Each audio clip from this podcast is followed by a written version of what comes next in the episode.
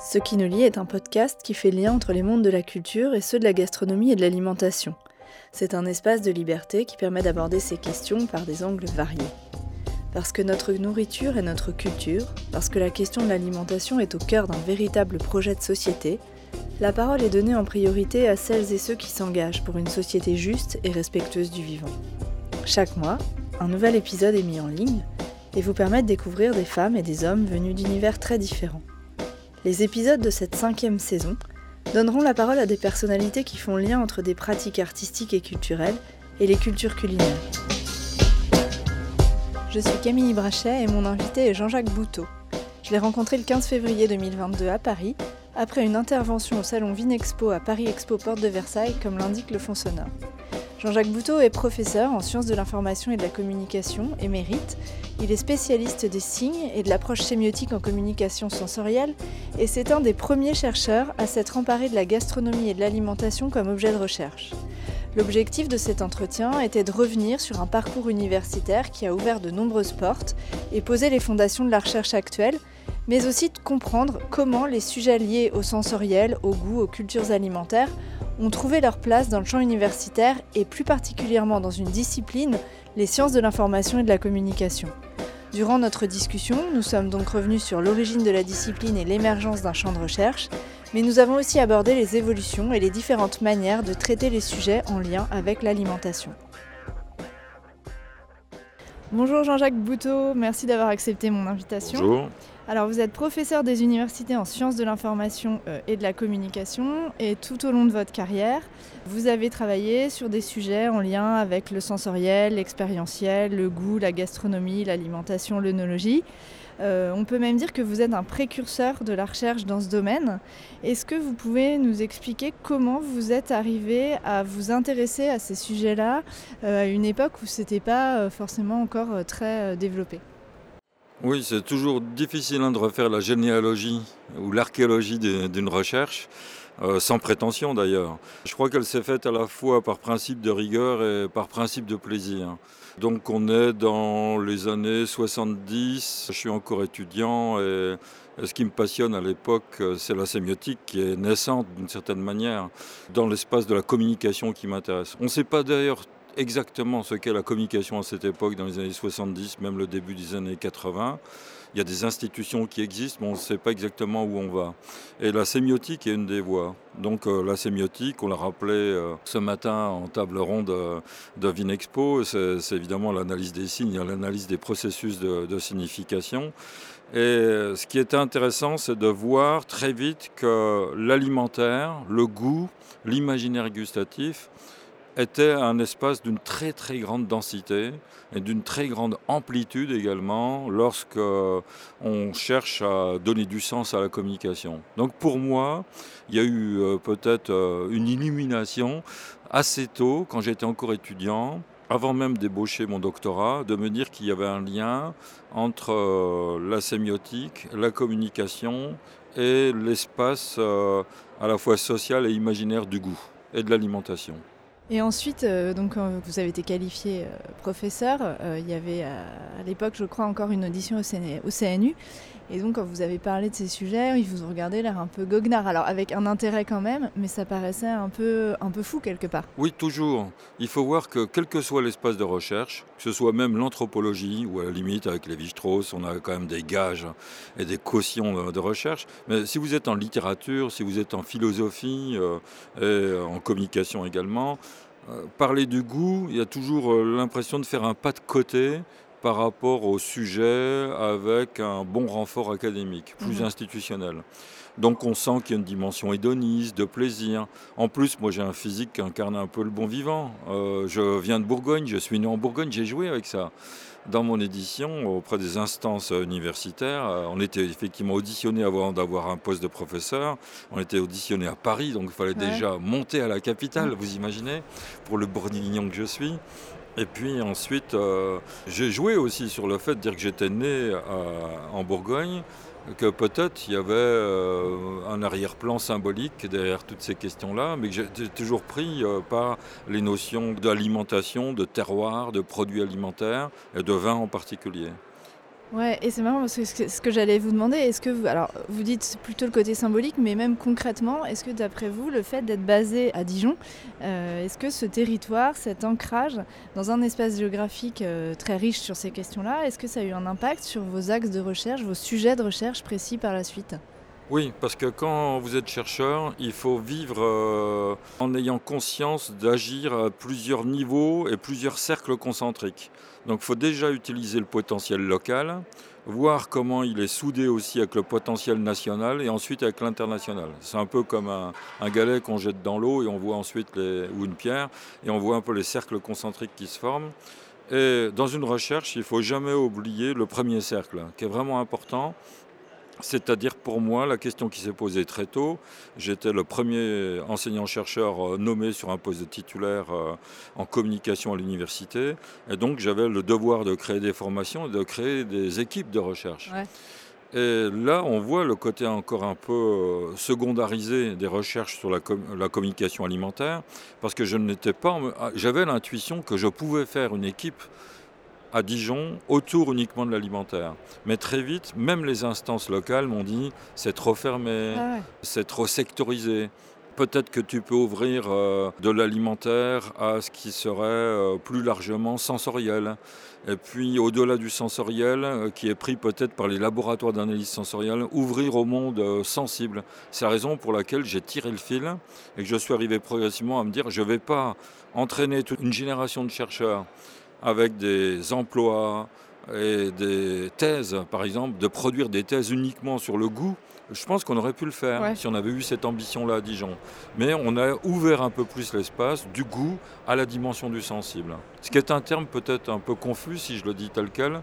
Le sensible à l'époque, c'était l'idée de dire que, simplement que quand on communique, bien sûr les éléments de sens sont déterminants, mais il faut surtout concevoir une, euh, une communication, et j'ai mis du temps à essayer d'élaborer cette définition, comme une relation qui prend forme. Et donc j'ai pas mis le contenu en priorité, mais j'ai mis la relation en priorité.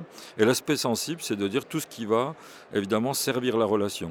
Donc par exemple, lier l'expérience gustative à l'expérience tout court. Qu'est-ce mmh. que c'est qu'une expérience? Donc c'est un domaine qui est très riche voir aussi les valeurs qui émergent. Par exemple, euh, autour du sensible, lié à l'alimentaire ou non, le rapport à l'hédonisme, au ludique, à la lenteur, à l'engagement, toutes ces valeurs qui, euh, grâce à l'alimentation et grâce au sensible, prennent corps. qui s'incarnent un peu. Qui s'incarnent. Euh, alors ce qui est aussi intéressant, c'est que vous avez beaucoup donc, théorisé tout ça hein, tout au long de votre carrière, mais euh, vous et vos équipes, vous avez aussi beaucoup travaillé euh, pour de nombreuses marques de l'agroalimentaire. Alors je voulais savoir comment est-ce que vous avez articulé comme ça tout au long de votre carrière une recherche peut-être plus fondamentale avec une recherche appliquée, financée, etc. J'ai eu la chance de pouvoir recoller les morceaux qui peuvent être fragmentés, par exemple, entre la formation, la recherche, le monde économique, le monde social, le monde politique. Ça, c'est peut-être l'avantage d'être, on va dire, dans une ville moyenne comme Dijon, grande ville de province, mais évidemment par rapport à l'échelle de Paris, de Marseille, de Lyon. Donc, euh, il y a une juste échelle pour moi où il y a quand même un esprit de village euh, qui peut exister. Ça veut dire quoi l'esprit de village? C'est-à-dire qu'en tant que chercheur, on peut avoir des liens directs avec l'espace euh, économique, social, politique local. Et donc j'ai eu la chance de pouvoir euh, relier tous ces éléments avec un élément qui était déterminant, qui était la formation car assez tôt, en 1993, j'ai créé un master de communication. À l'époque, on ne disait pas master, on disait DESS. Et j'avais l'intuition que les étudiants devaient se frotter à la réalité dans le cadre de ce DESS puis de ce master, et que pour se frotter à la réalité, j'avais besoin d'une junior entreprise ou d'une junior agence.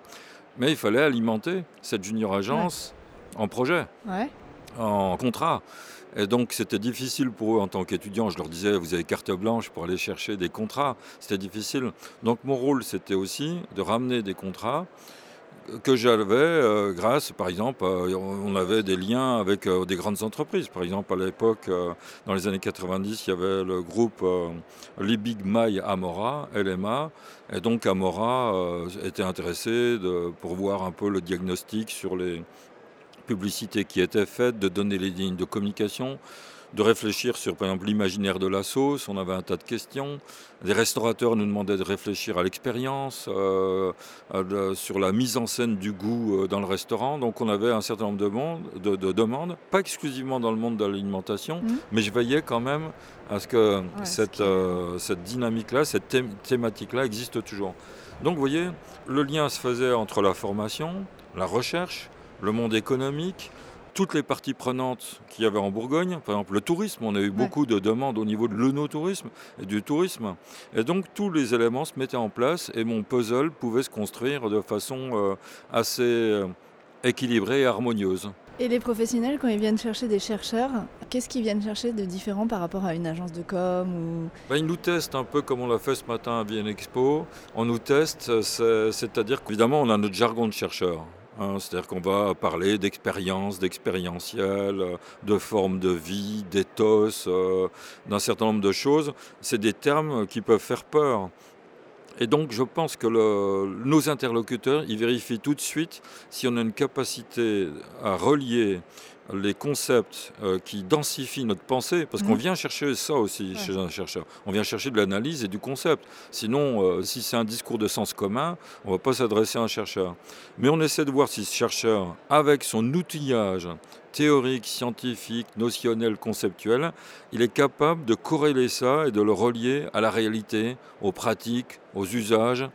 Donc il y a à la fois la libido dit, comme on dit, c'est-à-dire mhm. le plaisir de rechercher quelque chose, mais en même temps le principe de réalité, de coller, et puis de voir surtout si le chercheur connaît ces réalités, ou s'il vit perché dans un monde éthéré, coupé de tout ça, mhm. et qu'il produit uniquement des abstractions dans son discours, et non pas des incarnations comme on vient de l'évoquer. Alors vous êtes maintenant en retraite, mais toujours très investi dans la recherche en tant que professeur émérite. Euh, quel état des lieux euh, de la recherche sur ces questions-là vous pouvez dresser aujourd'hui avec euh, votre regard sur un temps long justement parce que vous avez Donc un les recul lieux que en les plus France de la recherche sur la communication et puis communication alimentaire en particulier ou, alimentaire gastronomie. Oui parce que entre temps la communication elle c'est beaucoup développée en France depuis depuis 30 ans évidemment elle, a trouvé tous ces appareils euh, académiques, institutionnels qui ont permis de se stabiliser, d'avoir une véritable stratégie. Et en même temps, je pense que jusqu'à maintenant, par rapport à ce que l'on disait euh, il y a un instant, toutes les recherches sur l'alimentaire sont restées malgré tout encore un peu secondarisées. Or, quand vous regardez les choses, vous apercevez qu'en France, il y a énormément de chercheurs qui travaillent sur ces questions alimentaires avec de multiples angles d'entrée qui peuvent être euh, euh, plus sociologiques autour des représentations sur l'alimentaire, euh, plus autour des questions sur l'imaginaire, plus corrélés à la gastronomie et l'alimentation, ou alors aux questions de nutrition et de santé. Donc on trouve toutes les polarités classique, j'ai envie de dire, sur l'alimentation, c'est-à-dire est-ce qu'on l'attaque par la vie pratique, le quotidien, ou est-ce qu'on l'attaque euh, au niveau des ascendances et des transcendances, qui est sacré, spirituel dans la nourriture? Est-ce qu'on l'attaque par l'alimentation ou la gastronomie? Qu'est-ce que c'est précisément que la gastronomie? Ça aussi, il y a beaucoup de débats autour de ces questions. Or, quand vous regardez le paysage français, il y a beaucoup de chercheurs qui travaillent sur ces questions-là. Alimentation, nutrition, gastronomie, représentation, normes, engagement. Je pourrais multiplier, euh, faire un inventaire à l'après-vert. Mais on s'aperçoit aussi qu'il y a une très grande euh, unité entre toutes ces recherches, non seulement au niveau national, mais corrélée aussi à une dimension internationale parce qu'on voit que nos collègues euh, italiens, roumains, québécois, coréens, je pourrais dire, si on veut là encore reprendre euh, une énumération, euh, travaillent aussi avec beaucoup d'intérêt, beaucoup de passion. Ça, c'est peut-être aussi l'avantage de ces recherches sur la sur l'alimentation. Il y a toujours derrière du désir, mm. de l'envie, du plaisir et de la passion. Mm. C'est une recherche passionnée. Et bien sûr, on est conscient des réalités qui sont liées à la santé, qui sont liées à la nutrition, qui sont liées aujourd'hui à la précarité, euh, aux inégalités sociales qui demeurent, mais en même temps, quelles que soient les situations de précarité, de difficultés sociales, on sait que la convivialité, la gastronomie, le partage alimentaire restent des vecteurs où l'individu restaure euh, son identité, retrouve sa fierté, à chaque fois selon ses moyens. Mmh. Ça peut être très peu de choses, ce qui fait que la définition de la gastronomie elle-même devient très extensive. Mhm.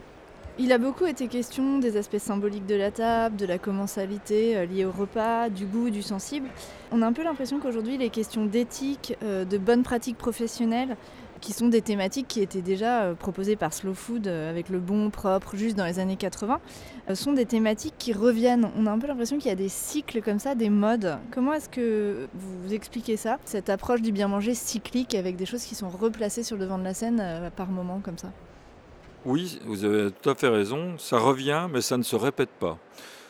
On va prendre la question de l'éthique, qui est tout à fait intéressante. Quand, je faisais euh, de la sémiotique euh, il y a 20 ans avec mes outils euh, tels que le carré sémiotique ou mmh. des diagrammes, on était très heureux parce qu'on était avec nos étudiants ou avec les entreprises, on leur faisait des carrés sémiotiques, on leur disait attention, L'alimentation, on peut l'aborder par exemple à travers euh, une entrée plutôt éthique ou une entrée esthétique, euh, ce qui a de la forme, ce qui a de la gueule d'une certaine mmh. manière dans l'alimentation, ou une entrée ludique.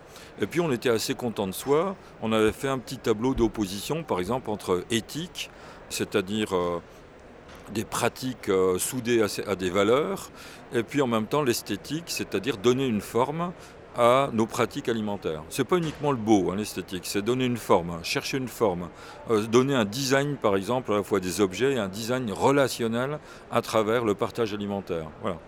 Mais on disait l'éthique, euh, et puis on était très contents, on faisait un beau petit carré sémiotique, et puis au revoir messieurs dames. Aujourd'hui ça ne fonctionne plus comme ça.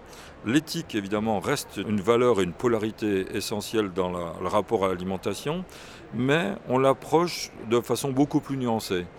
Un exemple, on a tendance à penser que l'éthique, on la ramenait toujours à une dimension un petit peu de surplomb par rapport à ce qui était hédoniste, ludique. C'était un principe de réalité qui contrebalançait le principe de plaisir. Donc on avait une vision ou ludique euh, et hédoniste de la nourriture et de l'alimentation, ou alors éthique. Et alors là, c'était soudé à des pratiques, à une certaine moralisation du rapport à l'alimentation et on avait une conception encore un petit peu figée.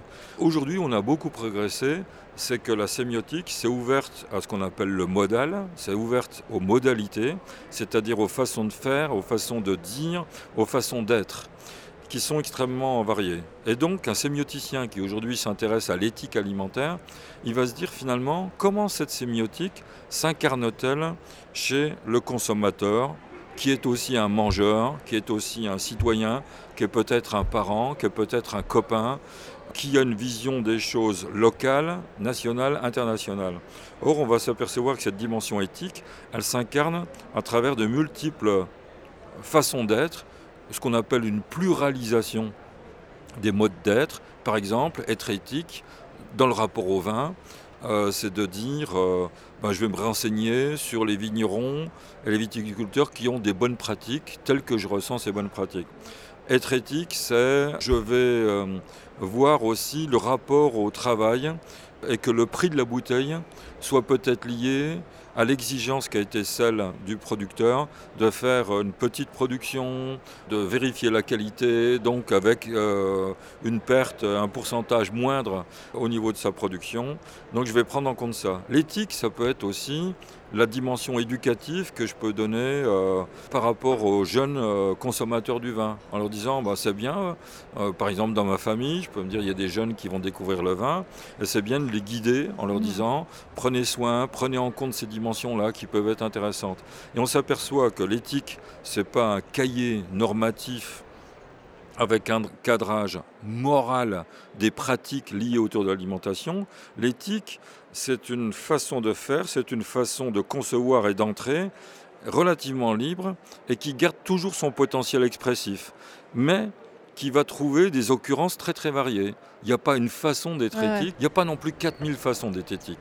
Quand vous allez regarder d'un point de vue sémiotique, par exemple, les logiques qui sont en jeu, il y a des logiques qui sont liées au respect, d'autres qui sont liées à la responsabilité des acteurs, d'autres qui sont liées à la transmission, d'autres qui sont liées à l'éducation, d'autres qui sont liées au plaisir, d'autres qui sont liées à l'environnement. Vous voyez, on pourrait énumérer. Et vous mmh. allez arriver à quoi? À 10, 15, 12 entrées, pas 4000 entrées. Et donc notre travail aussi en recherche, c'est de voir non plus de poser le terme éthique et puis de lui chercher une définition, c'est de voir comment il, ces modalités euh, ces différentes facettes qui sont en jeu. Et c'est parce qu'il y a ces multiples entrées qu'on peut communiquer mieux. Et non pas dire bah, l'éthique c'est ça, avec une définition péremptoire, en surplomb, qui fait peur, en disant bah, être éthique par exemple c'est être engagé. Ben non, ou alors, euh, il y a des gens qui choisissent euh, d'avoir un rapport à l'alimentation qui n'est pas du tout engagé, qui est plutôt ludique, hédoniste, mais avec des prises de conscience. Et ça leur suffit. Ah il faut respecter ça. Ah il y a des degrés, c'est traversant, circulant. Et, là, on a beaucoup progressé en sémiotique. Avant, on avait une vision un petit peu axiologique, c'est-à-dire je choisis mon camp. Est-ce que je suis hédoniste ou est-ce que je suis ludique? Hein, il y a un grand sémioticien qui s'appelait Jean-Marie Floch qui avait travaillé comme ça. Il en avait ras-le-bol que son carré sémiotique soit toujours réutilisé. C'est-à-dire, est-ce que tu es du côté de l'éthique? Est-ce que tu es du côté du ludique? Est-ce que tu es du côté de l'hédoniste? Ou est-ce que tu es du côté d'un discours critique? Et les gens voyaient ça comme des camps, de, des, des cadres. Euh, aujourd'hui, on a vraiment évolué. Le grain d'analyse est beaucoup plus fin.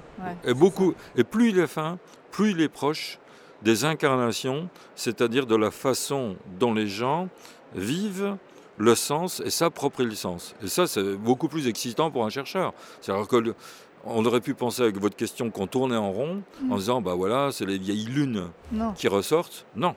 Bien sûr, il y, a des, il y a des fondamentaux. L'éthique, la dimension éthique, ludique. On n'a pas évoqué la dimension spirituelle, qui est vraiment importante dans l'alimentation. Il y a toujours une âme, une âme des terroirs, une âme des paysages. Hein. Les, gens qui travaillent sur les paysages savent qu'il y a une âme des lieux, il y a quelque chose, il y a une respiration. Et le vin, par exemple, sur lequel on aime beaucoup travailler, est un peu l'incarnation de, de toutes ces dimensions-là. Donc toutes ces dimensions euh, ne sont pas mélangées comme, euh, comme dans un cocktail, elles, elles trouvent une forme euh, globale, harmonieuse, et c'est ça qui est intéressant aussi. Euh, aujourd'hui, on voit bien que de nombreux professionnels s'inscrivent dans un écosystème euh, global euh, et se sentent de plus en plus concernés par le contexte économique, social, environnemental, ou du moins en parlent plus. Alors, ils étaient peut-être déjà concernés, mais le médiatisent plus. Que pensez-vous des discours qui mobilisent, par exemple, le fait que manger est un acte citoyen, que se nourrir est un acte politique, et le fait que les acteurs en parlent de cette manière, en fait? C'est fondamental en termes d'idées mais peut-être aussi, j'ai peur de le dire, mais en termes d'idéologie. C'est-à-dire que l'idée euh, prend le pas sur toutes les autres considérations. Donc moi, dans ma carrière, on a pu me le reprocher, j'ai toujours mis en avant dans l'alimentation le rapport au plaisir, mais qui n'est pas un plaisir égoïste, qui est un plaisir partagé. C'est-à-dire qu'on a besoin d'en parler, on a besoin de l'échanger. D'en parler ou de le vivre ensemble. Par exemple, ça peut être des gestes, ça peut être des regards complices, euh, ça peut être des moments où on n'a rien à dire, mais on savoure. Par exemple, on peut être au restaurant, euh, manger un plat ou un pique-nique, euh, ou faire un plat à la bonne franquette. Et tout ça va servir de cette dimension de, plaisir à la limite qui se passe de mots. Donc c'est toujours la dimension que je mets en avant. Et par rapport à la dimension de la responsabilité, de l'engagement, du rapport à la citoyenneté, de sentir le rapport aussi euh, peut-être à l'environnement et à la nature, euh, tout ça sont des considérations extrêmement importantes, mais qui pour moi sont coiffées, sont subsumées par ce que je viens de dire autour de L'alimentation, ça doit être aussi un rapport incarné à ce que je mange, dans des logiques d'appropriation, dans des logiques de plaisir, on est dans le monde du sentir. Du sentir, euh, c'est déjà quelque chose de corporel, c'est déjà euh, quelque chose euh, qui est ressenti dans sa chair et qui en même temps doit être lié à des prises de conscience de plus en plus étendues sur les conséquences de ce qu'on fait. Donc pour moi, tout ça se tient. Mais il faut voir par quel bout on tire le fil de la mhm. plotte. C'est ça. Et si je tire le fil de la plotte par l'engagement, la responsabilité, j'ai peut-être un rapport qui pour moi est peut-être un peu trop dans le surmoi, mhm. dans le contrôle de soi, le contrôle euh, du monde. Et la dimension qui m'intéresserait, c'est une dimension qui n'est pas celle du contrôle, qui n'est pas non plus uniquement celle de la veille, mais qui est pour moi fondamentalement est celle de la conscience, de la prise de conscience. Et là, ça me va bien.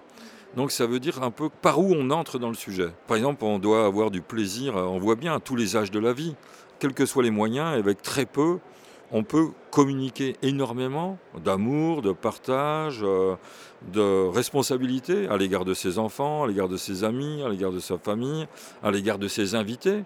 Hein, ce qui nous stresse aussi, on sait qu'il y a un stress commensal quand je reçois des invités à table. Euh, je me dis, est-ce qu'ils vont aimer? Mais le verbe qu'on utilise, c'est aimer.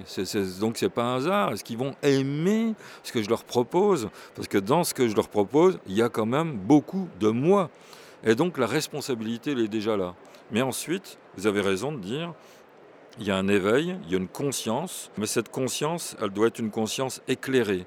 C'est-à-dire qu'elle doit euh, amener l'individu à avoir un rapport euh, plus harmonieux avec le monde et non pas un rapport déceptif de condamnation, de vindicte, euh, de revanche euh, sur le monde. Alors évidemment, je comprends les positions qui peuvent être des positions plus engagées, plus littérales, dans oui mais ça c'est bien beau, un discours sur la gastronomie, on nous accuse quelquefois d'irénisme, c'est-à-dire un peu un œcuménisme, un peu béat, la gastronomie, les saveurs, le monde gourmand. On m'a reproché quelquefois de trop utiliser ce monde gourmand, et puis de dire, bah oui, mais il y a aussi ce qu'on évoque, toutes les plaies du monde. Mais même s'il y a les plaies du monde, le regard sur le monde, le nourrissement en quelque sorte vital de l'individu, pour reprendre l'expression de François Julien, le nourrissement vital, il se fait par un rapport éclairé, éclairant, favorable sur euh, le rapport de l'alimentation dans, la construction d'un monde plus harmonieux. Est-ce que vous pensez qu'on peut parler de militantisme des chefs? Il y a un, récent numéro là, de la revue Breton, euh, c'est Hugo Rollinger euh, de Cancale qui est en, couverture, et il titre Je suis un chef militant. Comment vous analysez ça en termes communicationnels? Bah, ça me fait un peu peur tel quel. Je comprends évidemment ce qu'on veut dire. Militant, ça veut dire je suis engagé, je défends une cause, j'ai des valeurs qui ne sont pas des valeurs simplement incantatoires, c'est-à-dire servies par le discours, c'est des valeurs incarnées, servies par l'action. Donc je comprends bien euh, ce que veut dire le, militantisme à ce niveau-là. Mais quelle est l'épreuve de vérité? Je vais chez un chef. Ce que j'attends de lui, c'est quoi? C'est l'attente de l'inattendu comme euh, le dit euh, Grémas, c'est-à-dire l'attente de quelque chose qui va événementialiser mon rapport au goût. Un chef, on parle bien du chef. Hein. Le chef, c'est pas le cuisinier ordinaire. Le chef, j'attends la surprise, j'attends l'inattendu. Et donc la preuve de vérité pour lui, elle est dans le plat. Elle est dans les saveurs et dans le voyage gastronomique qu'il va m'offrir que je ne connais pas jusque-là. Un monde que j'ignorais jusque-là, que je découvre dans son assiette et dans un environnement qu'il a cultivé, qui est celui du restaurant, où il a mis tout ce qu'il aime. Le choix des objets, tout le design des objets, l'espace des lieux, la qualité du service. Tout ça, pour moi, c'est les fondamentaux du chef. Qu'il soit militant pour en arriver là, c'est très bien. Mais moi, ce qui compte, c'est le point d'arrivée. Je ne viens pas lire, euh, en quelque sorte, sa charte de bonne conduite. Ça, à la limite, ça, c'est son affaire. Que lui soit militant, c'est son affaire. Mais moi, ce que je veux, c'est découvrir l'émotion. Surprends-moi, ouvre-moi un monde que je ne connais pas, produis chez moi cette émotion, non seulement parce que je mange, mais ce que je vois, ce que j'entends, le spectacle que tu m'offres dans ton restaurant et que j'ai sous les yeux, que tout ça participe d'une belle harmonie. Je ne sais pas comment tu es arrivé là, mais c'est bien que tu sois arrivé là. Mais si euh, à un moment donné je vois que lui, il en fait une philosophie, c'est un autre monde, c'est un autre moment en quelque sorte de sa création. À partir du moment où il devient un peu spécialiste de ces questions, c'est aussi euh, des relais euh, très intéressants. Enfin, leur discours mérite quand même d'être porté. Oui. Euh, et d'ailleurs, aujourd'hui, il y a une très forte médiatisation des discours des chefs sur des formats et des supports médiatiques et éditoriaux d'ailleurs très variés. Il y, a, une grande diversité de, supports. Quelle valeur, du coup, vous donnez à leur parole Quel statut? C'est peut-être pas valeur bah, Elle est très sérieuse. Je pense que les chefs, ils étaient fatigués aussi d'être ou euh, folklorisés avec leur terroir. C'est-à-dire que c'était des produits du terroir, les chefs. Ils disaient, moi j'ai été fabriqué par mon terroir. Euh, ils développaient aussi l'imaginaire familial qui avait pu se faire. Mm. Euh, et Souvent, puis, il y avait un héritage, effectivement, d'une histoire Il y avait un héritage. Et donc, ce qu'on veut montrer aujourd'hui, et puis il y avait aussi le culte du chef, qu'avait si bien travaillé Bocuse. Et puis aujourd'hui, je crois que les chefs sont un peu, pas fatigués, mais prennent un peu leur distance et montre par exemple, ce qui est déjà vertueux, la notion d'écosystème.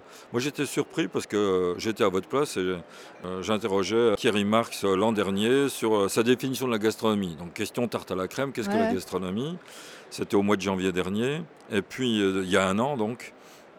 Et été surpris parce qu'il me dit, mais la gastronomie, c'est l'expression d'un système. Mais d'un système d'acteurs qui euh, sont engagés justement dans des pratiques qui ont du sens et de la cohérence. Et donc ça, je pense que les chefs, ils veulent plus le culte de la personnification. Ils veulent relier ça à une action, un écosystème d'acteurs déjà multiples, l'éleveur, le maraîcher, tout ce petit monde qui cohabite et qui est aussi en orbite autour de la cellule du chef, et qu'eux-mêmes, tous ces acteurs, sont reliés à des environnements plus larges. Ils sont reliés au rapport à l'agriculture, à la culture, ils sont reliés euh, à, des rapports économiques, et que tous les éléments, évidemment, s'interpénètrent euh, pour créer le monde de la gastronomie. Donc ça, évidemment, c'est une responsabilité qui est plus forte. Donc c'est tout à fait respectable dans la démarche, mais ce que je suis en train de dire, c'est que ça entre en quelque sorte dans l'économie globale du travail du chef, mais moi, en tant que mangeur, j'ai besoin évidemment de savourer au premier degré l'émotion qui me produit. Or, l'émotion, justement, je dois avoir toutes les garanties que cette émotion elle est produite par quelqu'un qui est respectueux justement de l'environnement. C'est pour ça que tous les éléments, évidemment, sont liés. S'articulent entre eux. Mais qu'en même temps, le discours doit rester celui du, plaisir et de l'émotion. Alors vous avez récemment rassemblé euh, des chercheurs qui travaillent sur ces sujets au sein d'un réseau national, euh, le réseau AGAP, pour euh, alimentation, gastronomie et analyse des pratiques. Quelle est la finalité de cette association? Pourquoi vous avez décidé de donner une visibilité à, cet ensemble de chercheurs? On est déjà très content d'avoir trouvé l'acronyme AGAP, porteur de sens, hein, les AGAP, symbole de convivialité, et en même temps qui signifie ici l'analyse des pratiques communicationnelles dans le monde de l'alimentation et de la gastronomie. Le but, c'était précisément de voir qu'un certain nombre de chercheurs euh, euh, travaillaient sur ces questions alimentaires, gastronomiques, avec toutes les facettes que nous venons d'évoquer dans cet entretien, qui couvrent euh, des aspects gourmands, gustatifs, mais qui couvrent aussi des aspects économiques, sociaux, culturels donc des recherches qui se font au niveau national mais qui sont un peu éparpillées. Donc le rôle euh, de notre réseau national, AGAP, c'était de créer du lien entre tous ces chercheurs, de leur donner un espace de communication et d'échange des pratiques, de leur donner un espace de visibilité, de leur donner aussi plus de poids dans la recherche. D'ailleurs, on voit qu'au niveau de la communication et des recherches en communication, ces recherches autour de l'alimentation et de la gastronomie sont bien davantage reconnues, précisément parce qu'elles-mêmes se sont ouvertes, ne sont plus localisées peut-être sur l'aspect gastronomique et gourmand, elles sont ouvertes aux dimensions donc sociales, culturelles, économiques que l'on évoquait, mais avec un regard communicationnel. Car la question essentielle qui est la nôtre, c'est de toujours euh, quelle est la plus-value de la communication qu'est-ce qu'elle apporte comme niveau d'intelligibilité sur ces questions par rapport à tout ce qui est fait euh, sur l'histoire de l'alimentation, la sociologie, l'anthropologie, la psychologie, les sciences du goût, les sciences de la nutrition. Donc il fallait aussi que la, communication trouve son espace. Donc la communication, elle trouve son espace précisément en abordant ces questions alimentaires et gastronomiques dans toute la largeur du spectre, en quelque sorte, en s'intéressant beaucoup à ce qui donne du sens mais aussi comment on peut incarner le sens, lui donner euh, une visibilité au sens. On travaille beaucoup en communication sur les dimensions figuratives, c'est-à-dire comment rendre palpable, comment matérialiser ce qui est assez immatériel lorsqu'on parle du plaisir alimentaire, par exemple. Donc, euh, ce qui est intéressant, c'est de voir euh, comment ces recherches trouvent non seulement du lien, trouvent un espace qui a plus d'unité, et s'ouvrent aussi au monde professionnel s'ouvre aussi au doctorant, c'est ce qu'on fait cette année, s'ouvre aussi à l'international. Donc il y a beaucoup de choses qui sont de belles perspectives pour les années à venir sur ces recherches en, communication sur l'alimentation. Alors pour terminer, j'aimerais qu'on revienne sur une de vos dernières recherches. Vous avez participé récemment à un livre sur la cuisine du futur. Alors d'après vos analyses, euh, quelles sont les valeurs qui vont s'affirmer dans les années à venir? On voit qu'on parle à la fois du goût, euh, qu'on parle aussi des pratiques, des usages qui vont évoluer. Alors, euh, on sait que ça fait peur quelquefois et que on voit dans le futur une euh, nourriture, une alimentation qui se déshumanise, qui va être trop technicisée, avec de la viande qui n'en est plus, avec l'épuisement aussi des ressources alimentaires. Donc il y a un caractère anxiogène, je pense, dans la cuisine du futur. C'est normal, comme tout, ça produit des peurs. Ça produit aussi des craintes par rapport à ce qu'on a évoqué, c'est-à-dire euh, la défense de la nature, la défense de l'environnement. Et en même temps, si je puis me permettre cette formule, on voit que la cuisine du futur, elle est liée à une ouverture d'esprit et des prises de conscience qui sont de plus en plus aiguës. C'est-à-dire qu'on a évoqué tout à l'heure la figure de Paul Bocuse, euh, qui pouvait euh, tenir le discours du chef, de la gastronomie, du terroir, un peu de l'aspect aussi euh, légendaire. Hein. On évoque beaucoup la dimension du récit dans l'alimentation.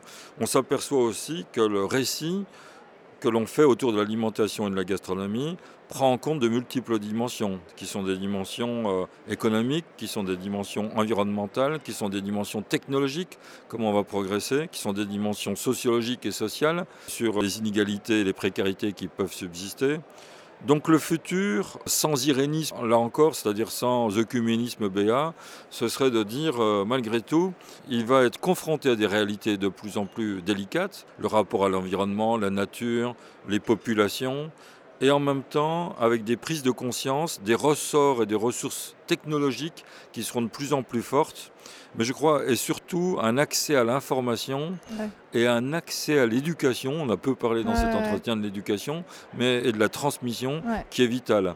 Et on voit qu'aujourd'hui, dans la cuisine du futur, par exemple, euh, ma génération, on a connu des cantines qui n'étaient pas très festives dans les milieux scolaires. On sait qu'aujourd'hui, il y a des réflexions qui sont de plus en plus poussées sur l'éducation alimentaire à partir des, précisément des milieux euh, scolaires, des milieux éducatifs. Il y a des réflexions qui sont poussées aussi sur des milieux comme euh, les hôpitaux.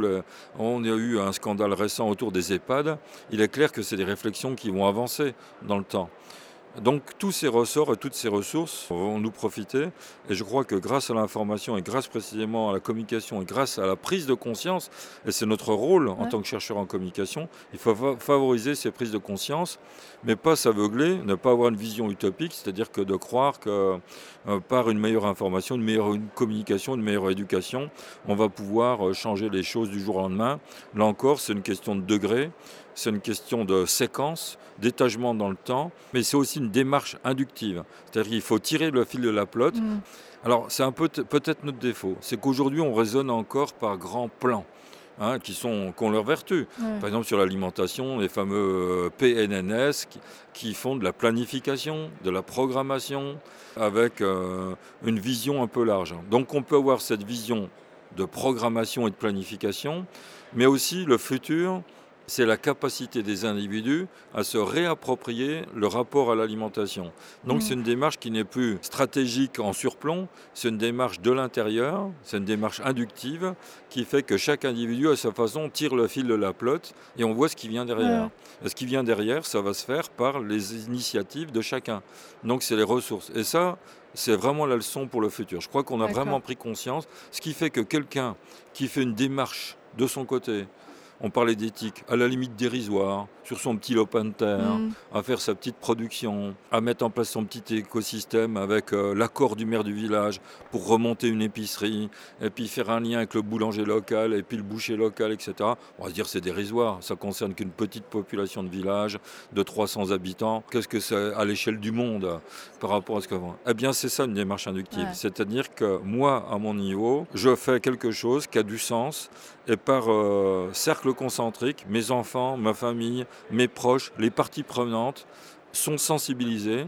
Donc c'est peut-être moins une question de programmation et de planification qu'une question de, d'appropriation et de sensibilisation. Mm. Vous voyez, ce n'est pas, pas du tout les mêmes paradigmes. Et vous parlez de transmission, de transparence, d'éducation. Euh, est-ce que ça aussi, ça bouge pas, grâce ou à cause, je ne sais pas ce qu'il faut dire, mais euh, en lien avec la défiance actuelle euh, du consommateur, qui est peut-être beaucoup plus curieux, qui est plus ouais, défiant, qui a envie de savoir, qui s'intéresse plus à ce qu'il y a derrière On a l'impression qu'il y a, de la défiance, c'est vrai. Mais moi, j'aime bien toujours voir le verre à moitié plein, pas le verre à moitié vide, on l'aura compris. Non, mais la défiance peut être productive aussi, parce qu'elle peut, du coup euh, susciter des réactions de, l'autre côté. Quoi. Mais en même temps, il faut se représenter le consommateur-mangeur comme submergé par, par, une myriade de discours. Euh, et dans ces discours, il y a de tout. Il y a des discours d'alerte, il y a des discours euh, de prestige, il y a des discours euh, hédonistes. Euh, par exemple, regardez tout ce qui circule maintenant à la télévision, dans la presse, sur les réseaux sociaux.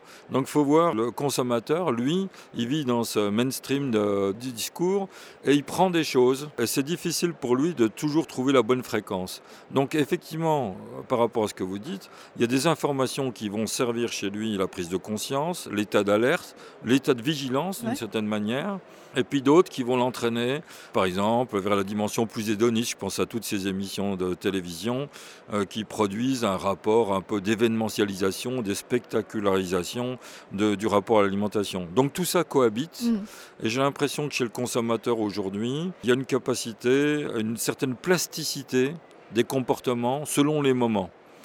Et c'est ça qui est aussi une grande richesse, parce qu'à un moment donné, lorsqu'on est ouvert à plusieurs scénarios dans le rapport à l'alimentation, inévitablement, on va vers quelque chose de meilleur. Plus on est éclairé, plus on est éveillé aux discours qui sont en circulation, à un moment donné, on, percute, on percole, et on se dit, bah oui, moi, il faut qu'on aille vers le bon. Un individu qui est informé, il va jamais vers quelque chose de plus mauvais, de plus négatif. Il a envie de s'ouvrir, il a envie de s'éveiller, il a envie de partager, il a envie de progresser. Ça, c'est dans le cœur de l'humain. Ok.